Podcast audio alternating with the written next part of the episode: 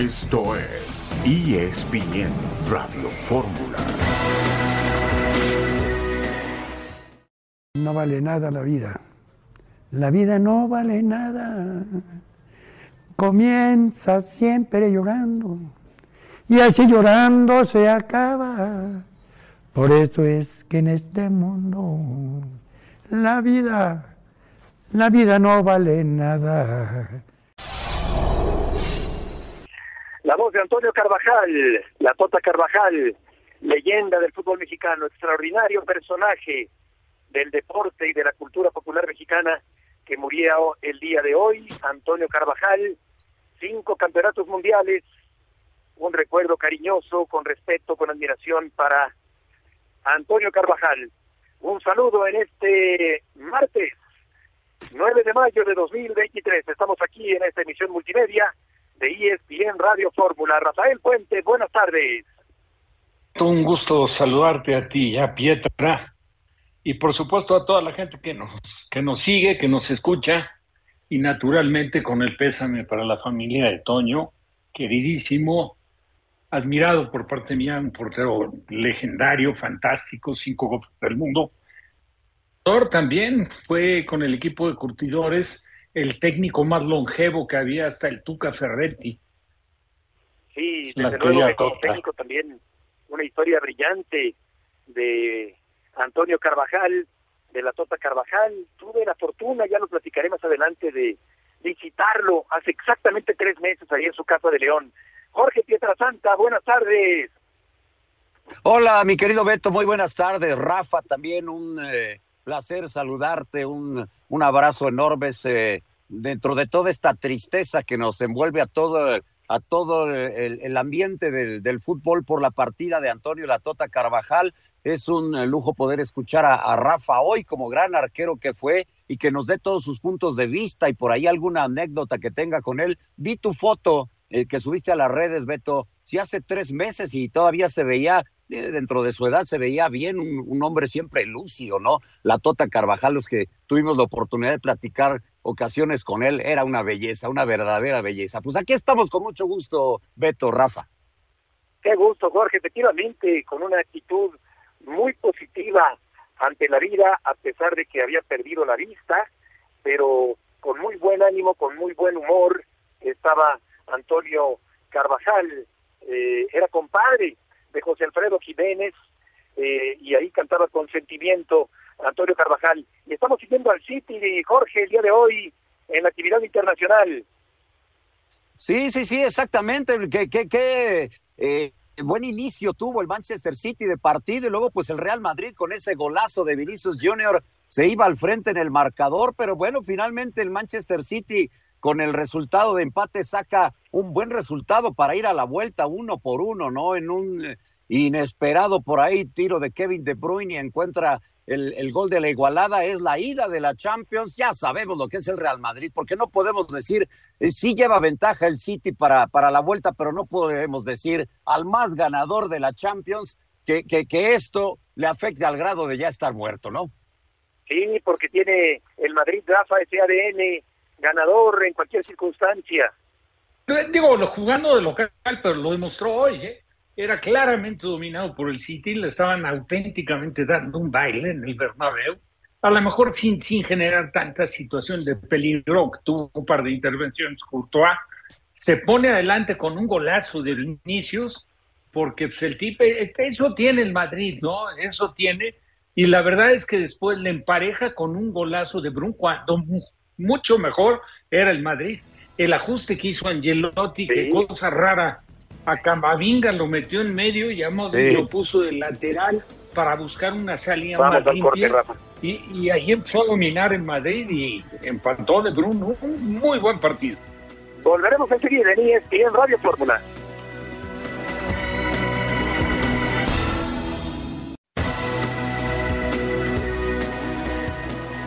Saben y me conoce que no soy mucho a hablar del rival, siempre me hago, me hago cargo y enfoco de mi equipo. ¿Qué puedo decir del rival? El respeto que merece a la distancia que ha llegado. Ya sabemos todo lo que es la liguilla y el modo de, llegar a tener instancias decisivas de campeonar en la, clasificación que llegó. el respeto del América lo tiene. Eh, nosotros nos enfocamos en ir a San Luis a hacer el partido que, que siempre hacemos con respecto a la liguilla y, y tratar de ser inteligente y cerrarlo en casa de la manera que podamos. Creo que tengo que mejorar, se puede haber reflejado. Todos sabemos que esto es fútbol y a veces el uno más uno no es dos, sino es un número equivocado, pero de la experiencia que tengo ya de tres liguillas, ojalá que los errores o aciertos que tuve lo pueda llegar a tener en el momento de tomar decisiones. Eh, soy consciente, siempre no, no he esquivado de algunas situaciones con respecto a tomar decisiones, pero vuelvo a insistir, es fútbol y a veces uno siempre toma las decisiones para, para lo mejor del equipo y para el club.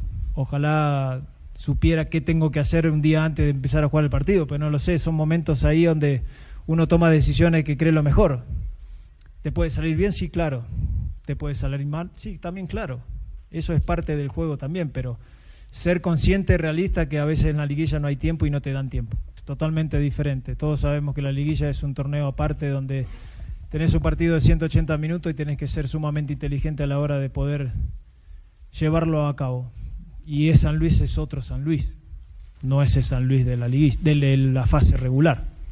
Así que creo que va a ser un lindo partido. ¿Nos podrías compartir el estatus de Alejandro Sendejas, si es que está listo para ser tomado en cuenta? Ale está muy bien, ha evolucionado muy bien, incluso hace tres días que ya está entrenando con el plantel, no al 100, pero sí integrándose de a poquito, va a ir al banco, eso sí te lo puedo confirmar. Eh, ante la necesidad tendré un plan B, no lo voy a arriesgar, pero él ha evolucionado muy bien y, está contemplado para poder quizás darle algunos minutos.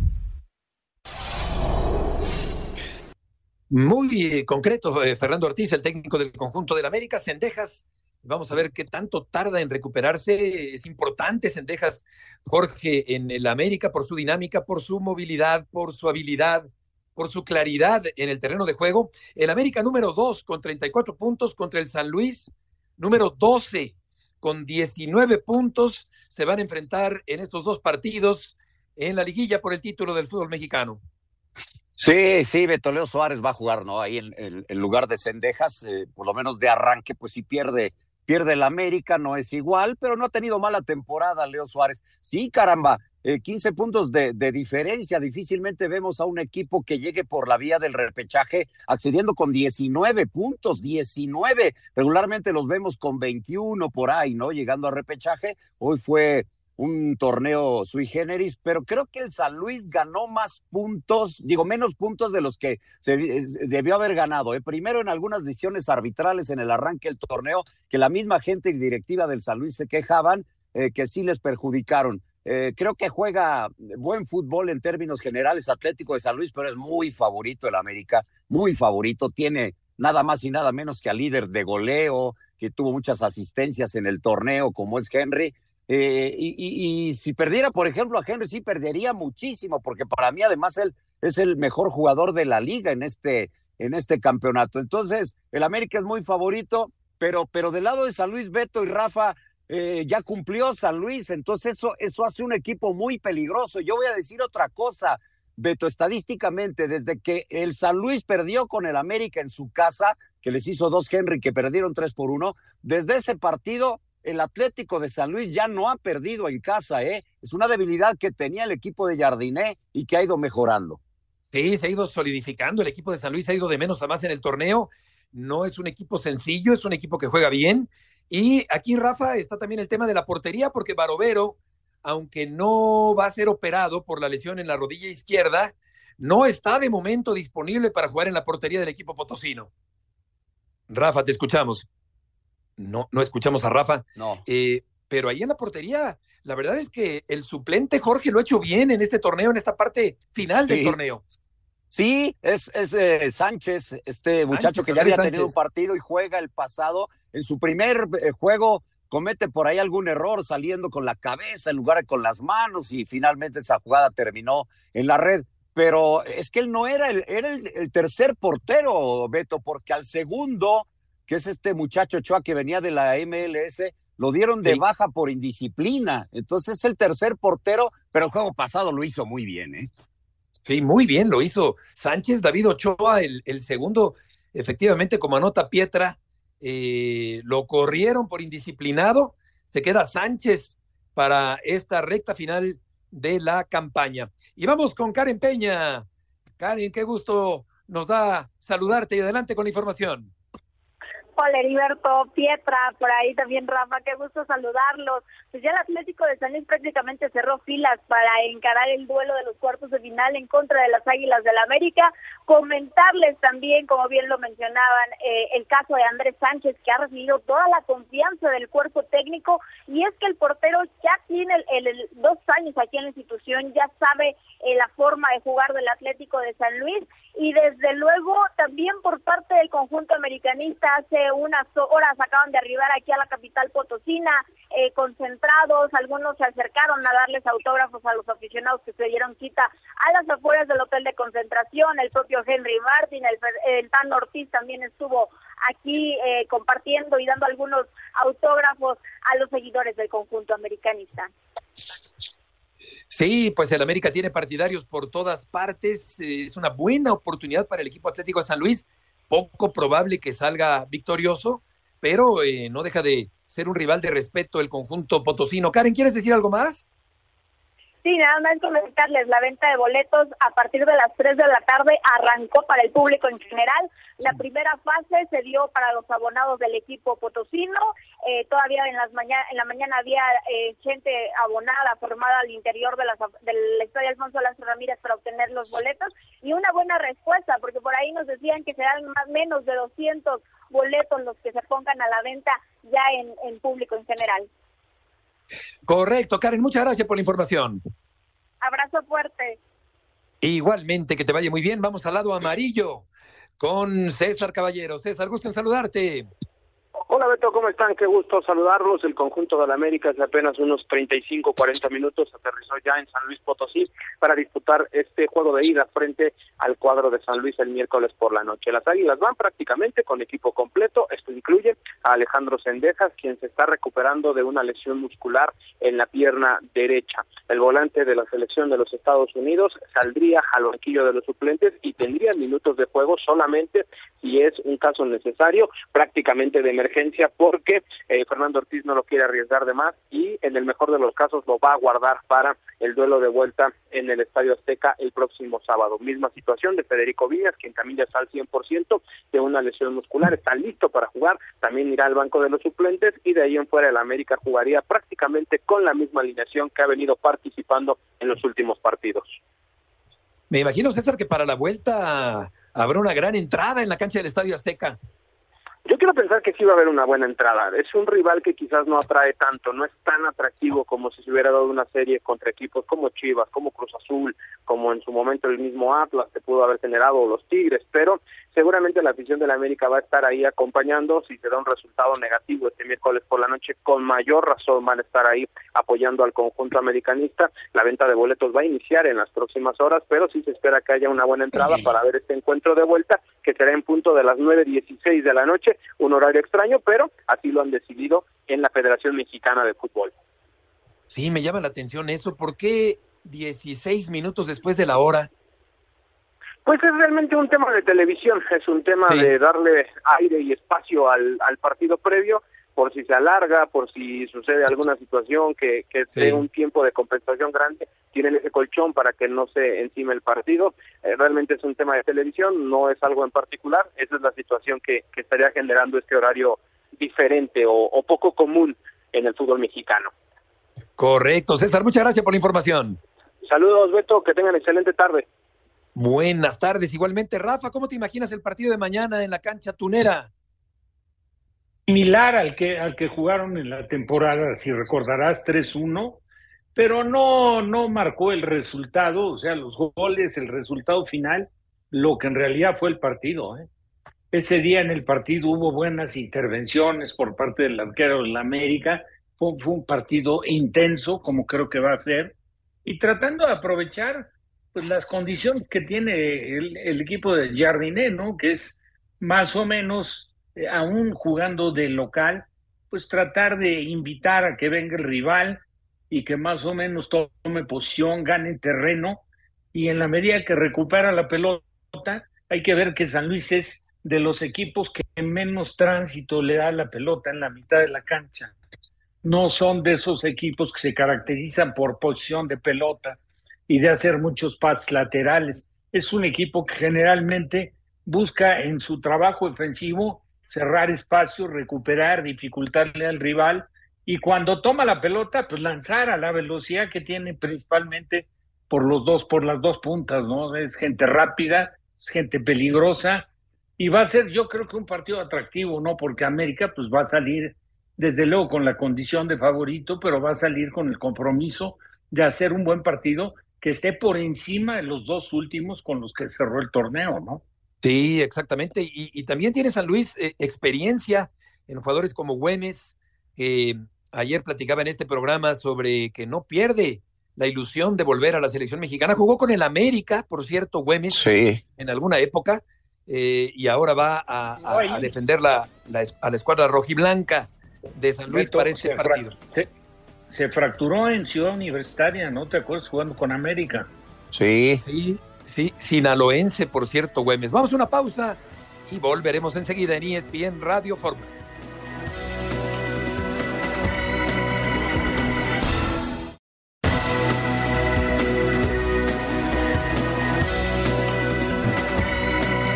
Estamos aquí de regreso en ESPN Radio Fórmula. Vamos a enlazarnos con el resultado que ya se da del Real Madrid contra el eh, Manchester City en Madrid, Manu Martín. Mi querido Manu, ¿cómo estás? ¿Cómo viste el partido? Platícanos este empate que saca el City en la cancha del Madrid.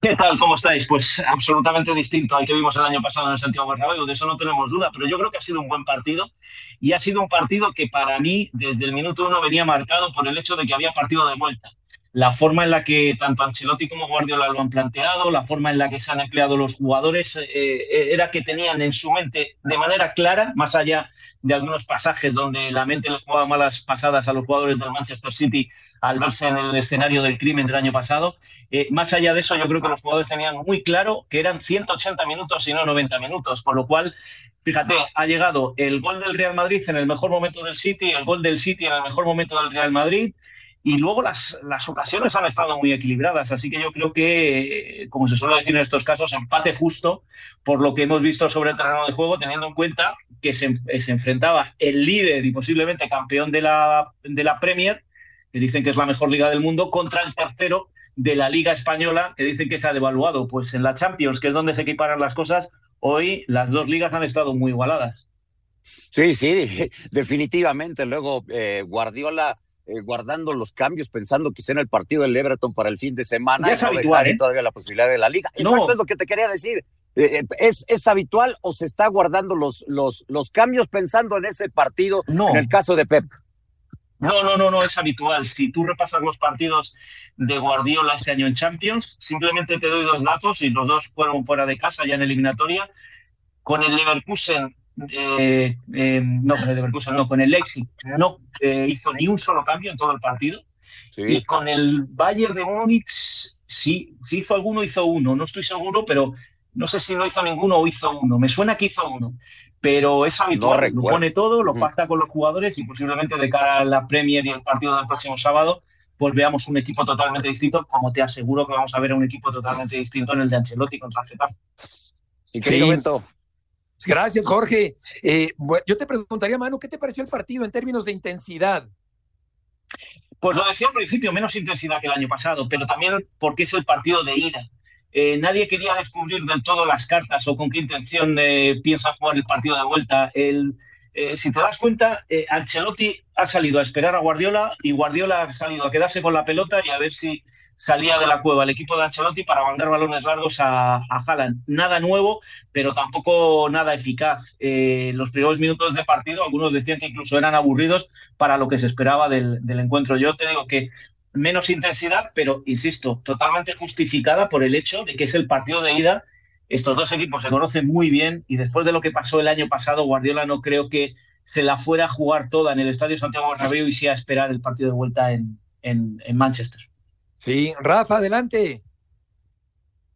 Con todos los apuntes de, de Manu, yo lo decía antes de que, bueno, cuando abrimos el programa, que me pareció buen partido, Y pues sí, exactamente lo que dice Manu, el mejor momento del City, que la verdad yo considero que para lo que es el Madrid, a lo mejor un poco consintiendo el Madrid, pero le estaban dando un baile, ¿eh? no veía la pelota y vino el gol de Vinicius, un golazo, y luego para el segundo tiempo, mucho mejor el Madrid, el ajuste Manu que hace por momentos que ves a Modric tirarse como lateral izquierdo y a, y a Camavinga jugando de volante, buscando una salida más limpia, eh, más toque, más coordinación. La verdad es que el Madrid era mejor y de repente vino también un golazo, ¿eh? Por cómo le pega de Sí, pero- es un golazo el que le hace a Courtois. Pero fíjate, Rafa, en un, en un aspecto. Eh, la segunda parte es totalmente distinta a la primera. Tú decías, le estaba dando un baño. Eh, le estaba dando un baño en posesión y en pases, pero realmente en peligro. Ha tenido ahí un par de intervenciones eh, Courtois, que, que sí, por ahí, por ahí podía haber venido el, el primer gol del partido, pero tampoco hemos visto a, a Haaland en el día de hoy. No, no ha brillado. Y De Bruyne en la primera parte tampoco ha entrado demasiado en juego. Y sin embargo, en la segunda mitad, Guardiola ha tenido que eh, dar un paso más hacia adelante con más ímpetu y eso ha permitido también, y yo creo que por ahí es por donde Ancelotti le ha ganado la partida a Guardiola al inicio de la segunda parte, adelantar sus líneas y, jugar eh, más adelantado de lo que había jugado la primera parte del Madrid. Son de esos partidos que, los que sois técnicos, los que sois entrenadores, os encanta desmenuzarlos porque tiene mil y un detalles de, de entrenador, porque ahí había pues, seguramente los dos mejores entrenadores del mundo en este momento y eso es lo que se ha visto durante el terreno de juego. Pero insisto, yo no creo que en la primera parte o en los primeros 20 minutos el equipo de Guardiola le estuviera dando un baño al Real Madrid. Más allá de eso, le quitaba la pelota, se la quedaba, pero ¿cuántos pases hemos visto en el centro del campo sin ningún tipo de, de intensidad? Y, y, y, y por ahí es por donde yo eh, deduzco que, que salían pensando en, en los 180 minutos y no en los 90. Sí. Manu, eh, por otra parte, ¿qué te pareció el levantamiento de la sanción a Messi en el Paris Saint-Germain? Pues que vamos a llevarnos bien. Eh, esto es lo del dentista, ¿sabes? Eh, de verdad que somos amigos, ¿no? Pues eso. No, mira, eh, eh, yo creo que lo que ha hecho el Paris Saint Germain es, ya sabe que Messi no lo va a renovar con ellos, Messi ya debe tener un acuerdo, por mucho que el padre lo niegue, y el Paris Saint Germain le ha dicho, mira, tenemos que ganar la liga sí o sí, porque si no la temporada es un fracaso, vamos a llevarnos bien hasta el final, cuando ya tengamos ganada la liga, tú anuncias que te marchas y todos están contentos. Y Messi les ha dicho, vale, eh, o me dejáis jugar o yo anuncio ya que me marcho y el problema lo vais a tener vosotros con, con la hinchada. Yo creo que ha sido un acuerdo entre las partes, un acuerdo entre comillas amistoso, porque por lo que yo sé y me llega desde París no hay ninguna amistad ya entre el jeque y, y Messi y, y bueno, el que hoy lo niegue el padre, pues es parte de ese acuerdo. No puedes decir que a dónde te vas, pero ya sabemos todos que te vas. Y es un poco pues lo de Busquets en el Barcelona. Busquets ya ha decidido que se va, le dijo la semana pasada que lo iba a anunciar muy pronto. Pues si el sábado el, el Barça gana la liga, Busquets anunciará que se va del Barça y si no, pues esperará una semana más. Yo creo que son esos pactos entre caballeros, entre jugadores y clubes para no enredar más las cosas, sobre todo en el caso de, de cómo están en París. Exacto, terminó eh, surtiendo efecto el video que publicó Messi, seguramente eh, puesto de acuerdo con la directiva del equipo parisino, y de todas maneras va a recibir una multa de dos semanas de salario, 1.6 millones de euros aproximadamente. Manu, muchas gracias por tus aportaciones el día de hoy. Un abrazo para todos y ya sabéis, vosotros que ganáis más que Messi, echarle una mano para que pague esa multa que seguramente no le llega. De acuerdo, de acuerdo. Buenas noches por allá a. Manu Martín. Y eh, ahí, Rafa, pues eh, sí, hubo una decisión salomónica, hubo la pipa de la paz, una bandera blanca, y finalmente Messi vuelve a las acciones con el equipo del Paris Saint-Germain. Yo creo que todo fue producto del nerviosismo que ha generado la situación de la salida de Messi, que si no, yo a mí me da la impresión de que alguien de la directiva sí estaba enterado de que Messi con o por con tiempo había hecho el compromiso para ir a Arabia. Estoy seguro. Ahora le cambiaron de alguna forma en lugar de un día de descanso, en lugar de tener un par de días de descanso, pues después de la derrota que sufrió el, el París, creo que modificó el cuerpo técnico avalado por la directiva. Yo me imagino que cambiaron eso y de ahí vino la situación que aparentemente fue rebeldía de Messi, vino el castigo, se hizo público y coincido contigo, me pareció prudente lo que hizo Messi, que siempre se ha distinguido por ser, un, la verdad, un jugador muy correcto, muy profesional y pedir una disculpa y bueno, pues todo se resolverá, pero también coincido con todo el apunte de, de mano, ¿no? Que suele estar muy bien documentado. Y la verdad es que Messi, pues está a escaso tiempo de salir del París y a ver a dónde va. A ver a dónde va. Por lo pronto el Al Hilal parece, eh, Jorge, que no es la, la opción. Y generalmente digamos que es un jugador no, no es sobrado de temperamento, no es un rebelde, no es un indisciplinado. Por eso llamó la atención lo que ocurrió ahora con este permiso que se tomó el argentino. Sí, sí, sí, yo creo que al final las cosas se vieron mal, por eso a mí me encantó que haya salido eh, Messi con este, con este video, porque honestamente, pues ese no nada más ha sido el mejor jugador del mundo en los últimos años, sino es eh, eh, por algo lo es, ¿no? Además de la gran calidad que tiene, es un profesional al 100%, respetuoso al 100%, y además es un jugador que difícilmente bueno, lo hemos visto en alguna ocasión que lo han tenido que sacar por X o Y circunstancia, no le gusta estar fuera, él quiere jugar siempre, ¿no? Es ese tipo de jugadores que siempre quieres tener. Entonces, para mí el que haya salido eh, por lo que haya sido a ofrecer una disculpa me parece maravilloso. Hay quien ya lo pone en Arabia, yo también tengo mis dudas y serias, mi querido Beto. Sí, eh, porque siempre hay una opción B. El, papá dice que no, que no va a decir nada, que no ha pasado nada, que no hay contacto con nadie, pero evidentemente debe haberlo, eh, a pesar de que está jugando actualmente con el Paris Saint Germain. Y Neymar, Jorge, pudiera también salir en el verano si aparece una oferta que satisfaga al futbolista brasileño. Yo creo que es el que más quieren que salga, ¿no? Me, me parece. Finalmente con, con Neymar no han podido ganar esa, esa famosa Champions, cuando más cerca estuvieron, él no apareció en ese partido y, y no la ganaron. Y luego, pues las actitudes de Neymar de una y otra y otra ocasión, curiosamente, cuando vienen los eh, carnavales, le pasa algo, ¿no? Entonces, yo creo que es el que más quisiera que saliera y es el, más viable antes de que lo haga Messi, de que yo creo que, que saldrá. Sí, exactamente. Vamos a ir a, a, una pausa en un momento. Estaremos platicando acerca del duelo entre San Luis y América el partido más importante para el San Luis en mucho tiempo, para ESPN también lo es, porque ESPN transmite a este equipo del Atlético de San Luis, que se metió Rafa después de ganar muy bien al equipo de León, que se desdibujó completamente el domingo anterior. Para envidiar al buen Pietra que va a estar en la Sí, sí, sí. Porque son partidos que siempre quisiéramos estar, ¿no? Y la verdad es que el partido más importante para el San Luis, donde, bueno, encuentra esta opción, la verdad cumpliendo una, una visita muy, muy decorosa, porque se puso abajo de León, León se puso arriba, era mejor claramente León los 10 minutos iniciales, luego capitalizó un error de la defensa de León, pero después tuvo la personalidad para ponerse 3-1 arriba. Sí, que forma de reaccionar. Con mucho orden. Vamos al corte, Rafa. Y con lanzamientos largos para contragolpear. Exactamente, lo hizo muy bien el equipo de San Luis, juega bien el equipo de San Luis, eh, lo hizo con personalidad, como dice Rafa, ya en la cancha de León.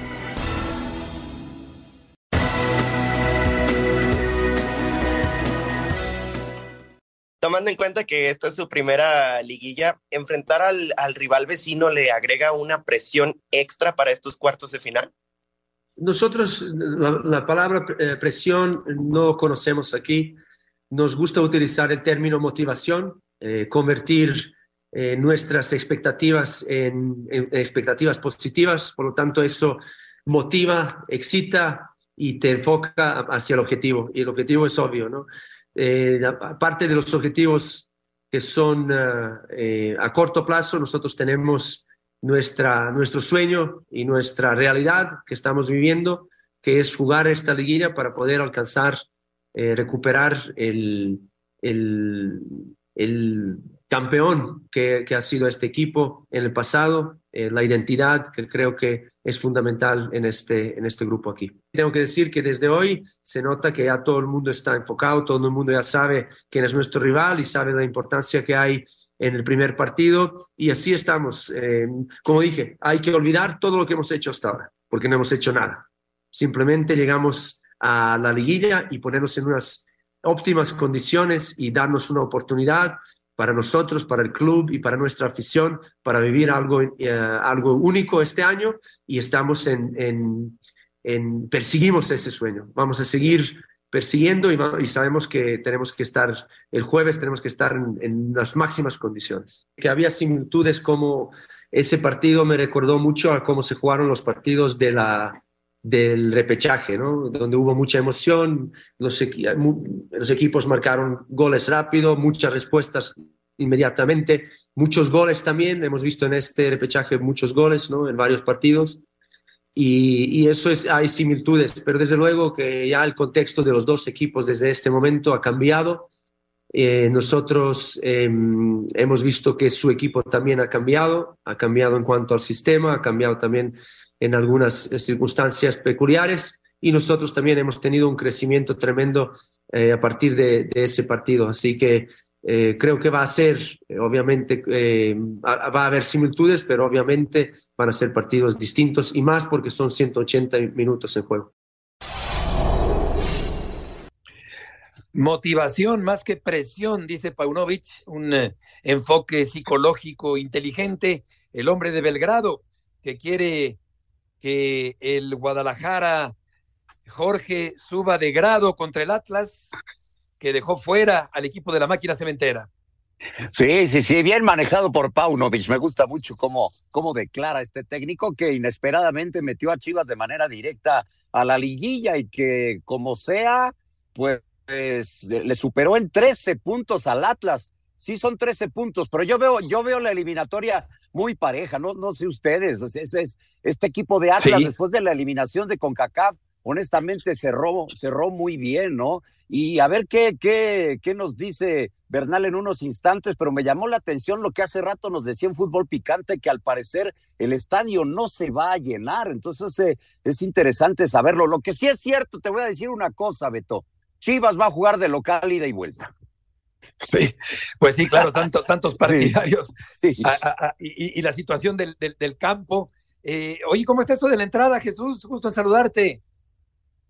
Saludos, Beto, compañeros, muy buena tarde. Sí, lo que pasa es que durante todo el torneo, esto con referencia al partido de ida del próximo jueves en el Jalisco entre Atlas y Chivas, la afición del Atlas se ha quejado por el tema de los elevados costos de los boletos que ha establecido pues Grupo Orley, ¿no? Entendiendo, bueno, que es un modelo de negocio y decidieron subirle al tema de los boletos y no se ha llenado el Jalisco. De hecho, si, si uno se mete a revisar en la página de internet hasta ahora, donde venden los boletos, eh, hay una sección que está cerrada, que no está abierta al público, que es la sección poniente del estadio en la zona alta, porque pues quieren al menos para el tiro de televisión, lo que pretenden es que se vea llena esa zona. Por eso es que por ahora están vendiendo ahí.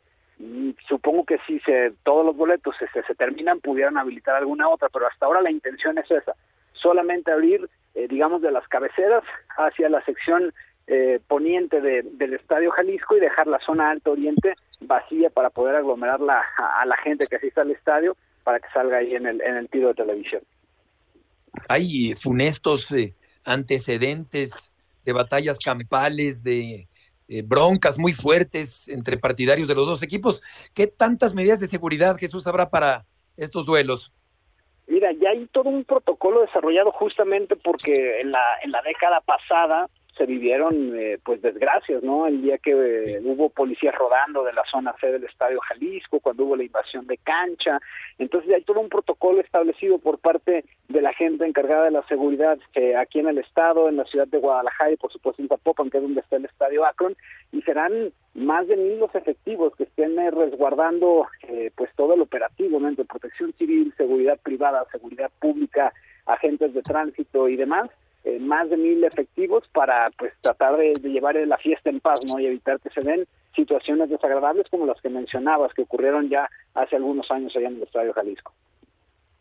Sí, eh, terrible, terrible lo que ha ocurrido ahí. Vamos a escuchar a Benjamín Mora, el técnico del conjunto de Atlas de Guadalajara. Mejor que nunca, mejor que nunca en el estado anímico y mental y futbolístico, eh, cumpliendo metas, cumpliendo objetivos, eh, fusionando y, haciéndonos fuerte día con día y estamos yo creo que en un momento ideal para el desafío que nos compromete y con toda la confianza. Es algo que queríamos, es algo que queríamos, es algo que, que nos enaltece, es algo que nos viste, es algo que nos desafía eh, a tope. Eh, para nosotros es una, una final de verdad, porque pues no hay mañana, ¿no? Tenemos que salir a ganar. Así que muy bien. Los jugadores van madurando, los jugadores van experimentando eh, diferentes situaciones en las cuales los, pueden potenciar en su rendimiento. Eh, no hay ninguna razón en específico. Nosotros venimos a, potenciar a todos y cada uno de ellos, eh, jóvenes eh, con experiencia, extranjeros o, mexicanos. Y baso mi once titular semana a semana en base al rendimiento, en base a la productividad, en base a la consistencia y en base a la, regularidad en el juego. Así que solo eso, contento porque los chavos están eh, alzando la mano y están diciendo eh, con su rendimiento que, están para, para más. Yo creo que es un estado natural de Julián, es el verdugo de muchos en este, en este semestre y en, lo que va de, desde hace mucho tiempo. Julián es uno de los mejores jugadores de la liga, lo sabemos todos. Eh, está extremadamente motivado para poder cerrar este semestre con más goles y con mejores actuaciones. Mentalmente y emocionalmente está muy bien. Así que yo no sé si calificarlo como verdugo de Chivas únicamente. Yo creo que más bien es un jugador que nos ayuda muchísimo en el ataque, que nos ayuda mucho en el juego colectivo y, después de ahí esperemos que salga en un buen día y pueda, pueda ser importante. Cada quien llega con sus herramientas, cada quien llega, eh, eh, yo puedo decir que nuestro equipo está en un buen momento y, y el profe Paunovic dirá que el suyo también, ¿no? Entonces, creo que ahí es eh, una opinión muy subjetiva de, cómo lo ve la gente. He visto que están ahí eh, los porcentajes muy parejos de, la eh, predicción de, lo que pueda ser el partido. Lo que sí tengo muy claro es que los partidos se juegan allá dentro de la cancha y, los muchachos son los que compiten en duelos individuales, en situaciones en donde ellos tienen que sacar lo que, lo que son. Queda claro que Mora se expresa muy bien al declarar el técnico del equipo del Atlas. Me quedo pensando, Jesús, ya para terminar, ¿cómo será la relación entre Mora y Quiñones después de aquella situación que se presentó en CONCACAF hace algunas semanas? Fíjate que bien, de hecho tuvo que venir el propio Alejandro Ragorri a, solucionar el tema. Este, él estuvo en persona después de aquel partido contra el equipo de Olimpia de Honduras, donde el Atlas había perdido 4 por 1, llegó, cerraron filas, y a partir de ahí el equipo comenzó a levantar, ¿no? A excepción del traspié que tuvieron con Filadelfia dentro de la propia CONCACAF, eh, pues lograron dar la vuelta ese partido contra el contra el Olimpia y a partir de ahí pues eh, todo cambió eh, en favor del equipo Atlas que de tener un, torneo donde estaban en el último y penúltimo lugar rondando, pues alcanzaron a meterse ya hasta los cuartos de final. Sí, Jesús, muchas gracias por la información. Buenas tardes. Buenas tardes y como apunta Jorge, Rafa, sí, se antoja muy parejo el duelo entre Guadalajara y Atlas. Que se veía la de Atlas, ¿no? Con Cruz Azul. Dentro de los partidos que había, pensábamos todos, coincidimos en que era el duelo más parejo. Yo creo que en esta instancia ya de cuartos se ve también como el partido más parejo y la verdad es más atractivo por toda la rivalidad que existe, que sabemos que está así como clásico por debajo del clásico a nivel nacional que Chivas América, pero bueno, pues es un partido que despierta una, un, interés, la rivalidad que hay en Guadalajara y que pues hemos tenido la oportunidad a lo largo de la historia de presenciar duelos muy, muy atractivos, muy disputados, muy espectaculares y este no será la excepción. Sí, eh, Furch se había quedado fuera, Jorge, y eh, Manotas eh, apareció, Lozano, que también anda de buen momento, en fin, el Atlas eh, vino a hacer eh, un partido inteligente y a ganarle a Cruz Azul y creo que será muy interesante tácticamente ver el duelo frente a las Chivas. Oye, además, Beto, pues de muchos jugadores del reciente bicampeonato que saben perfectamente lo que es encarar liguilla. Lo decía Mora, ¿no? La experiencia está en ellos. Los dos técnicos son, son eh, apenas novatos en, en la liguilla, pero pero más experiencia de resultados hay del lado de Atlas con Quiñones, lo que dices de, de Furch, el otro día jugó Manotas, lo hizo bien, y además está Aldo Rocha, está Osiel Herrera que está teniendo un temporadón, el cierre de temporada fue maravilloso de él, Jeremy Márquez, Barbosa, en fin, y, y, lo de Camilo, que es un arquerazo, ¿no? Sí hay más experiencia última de éxito, obviamente del lado de Atlas que de Chivas. Efectivamente, y vamos a ver si, si aparece el colombiano Manotas o aparece ya Furch. En fin, el Atlas de Guadalajara está realmente cerrando bien, no le alcanzó al equipo de la máquina cementera y vamos a ver eh, de qué cuero salen más correas en este emparejamiento entre el Atlas y el equipo de las Chivas Rayadas del Guadalajara. Eh, por otra parte, pues también habrá que ver qué ocurre con Tigres, a ver qué ocurre, qué ocurre con, con Toluca, en fin, eh, todavía mucho que descubrir en esta interesante liguilla después del repechaje Rafa rumbo a, a la fase de semifinales. Digo, después de la elección que nos dio eh, el repechaje, donde únicamente, por lo menos yo, y yo creo que coincidimos la gran mayoría, le atiné al, al partido de Tigres, y mira que lo tuvo también eh, bastante comprometido por el penal que falló de buen, pero los otros, pues vimos, vimos exactamente al local como favorito, y en los tres partidos, quitando el de Tigres, que fue el cuarto, hubo la sorpresa de que el visitante fue el que caminó y que se mantuvo con vida y los otros a casa. Que por cierto, sí, qué, qué, qué canchero y qué astuto eh, Nahuel, que le termina por ganar la guerra psicológica de Buen, eh, con esos cambios que se atravesaron increíblemente antes del cobro y que también el técnico del equipo de Puebla había ordenado. Así que fue una situación rara que enfrió por completo y le sacó provecho Nahuel Guzmán, que acabó por intimidar en cierta forma a De Buen. Vamos a ir contigo, Aitán. Qué gusto saludarte para el tema del NBA. Hola, ¿cómo están, compañeros? Sí, vamos a platicar del básquetbol, lo que pasó ayer, lo que pasa hoy. Hay eh, dos resultados el día de ayer. Eh, Miami que vence a Nueva York, los eh, Lakers que vencen a los Warriors y eso provoca que estén a un encuentro de pasar a las finales de conferencia, cada uno con su historia de Cenicienta, porque del lado de Miami eh, la serie está 3 a 1 con el octavo lugar de la conferencia este disponible y del lado de los Lakers con lo que significa esta situación. Entonces, vamos a ver qué ocurre en los próximos días y vamos también a observar lo que ocurre el día de hoy porque se juegan las otras dos semifinales de la conferencia. Hablando del este, se están enfrentando lo que, es, lo que serán favoritos, eh, los Celtics contra los Sixers de Filadelfia y en el oeste están jugando los Suns y los Nuggets de Denver. Así es que está muy emocionante la postemporada de la NBA. Y, Miami estará, Venes, en la, en la final de la conferencia, conferencia este. Pues ganan uno más y ahí se meten, Beto. El detalle es que están, son los, fueron los últimos en calificar como aquí en México el octavo lugar puede ser campeón igual en la NBA, pues estamos a un partido de que jueguen las semifinales, por llamarle de alguna manera una historia de Cenicienta, la verdad, lo de Jimmy Butler y el Heat. Sí, totalmente, totalmente. Benes, ¿quieres decir algo más? Solamente pendientes de la cobertura de ESPN, porque la verdad es que es una gran postemporada. Ya decíamos, hoy Filadelfia contra Boston y Phoenix contra Denver. Lakers para campeón, Benes. Me encantaría, pero está difícil. Eh, están a una victoria, tienen que ganarle a los Warriors y luego no creo que serían favoritos ni contra Phoenix ni contra Denver, pero sería una gran historia si pudieran conseguir el campeonato los Lakers. Correcto, y muchas gracias por tus aportaciones el día de hoy. Abrazo, compañeros. Buenas tardes. En el gotero informativo de otros deportes hay una nota con respecto a al Tiger Woods, eh, que ya había al parecer dejado atrás todos los temas que tienen que ver con, con aquellas demandas que tuvo que enfrentar.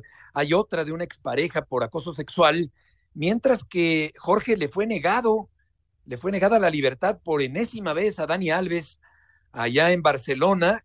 La jueza que está llevando el caso de la presunta violación del 31 de diciembre en una discoteca lo mantiene en la cárcel al exjugador de los Pumas Universitarios. Ya es la segunda ocasión, Beto, que, que espera la, la defensa de Dani Alves y el mismo Dani que, que podría salir de la cárcel para encarar el resto de, del juicio afuera de ella, pero es la segunda ocasión que se la niegan. Está bien complicado el asunto para Dani Alves, ya lo que sucedió también con, con la esposa. Entonces, al final, pues están dejando solo a Dani y continúa en la cárcel. Siento que eh, se ha contradicho en varias ocasiones, que ha cambiado la declaración varias veces y todo esto, lejos de aclarar el asunto, ha ido empantanando el tema para Dani Alves, que continúa en la cárcel y ya estamos a 9 de mayo. Por último, Julisa Iriarte se va a convertir en la segunda mujer umpire en la Liga Mexicana de Béisbol. Esto será el día de hoy en el partido entre Leones y Olmecas Y bueno, pues eh, no es común, Rafa, una umpire en un partido de la Liga Mexicana. Que no. Como no lo era en su oportunidad un árbitro en un partido de fútbol. Vino cambiando y que ahora pues eh, ya se ve como, como corresponde, ¿no? Con buenos ojos, Sí. vamos a ver, esperemos que sea el inicio de, a lo mejor de aparición de, de chicas, mujeres que, que pues que, le dé- que, que les guste por ese lado el deporte y que haya la oportunidad, así como la tiene esta chica, que la aprovechen. Sí, cómo bien. no. Tenemos una árbitro asistente buenísima que lo, que lo hace muy bien en la primera división del fútbol mexicano, que da mucho de qué hablar, que casi nunca falla. Y realmente es un, un gusto Ya verla. estuvo en el mundial, ¿no? Claro, claro, exactamente. Estuvo en el Mun- mundial. Mundialista al final. Karen Janet. Sí. Exactamente. Gracias, Rafa, Jorge, buenas tardes. Que les vaya muy bien. Hasta Gracias, mañana. abrazo. Buenas tardes. Felicidades por, por tu aparición en columnas. Gracias.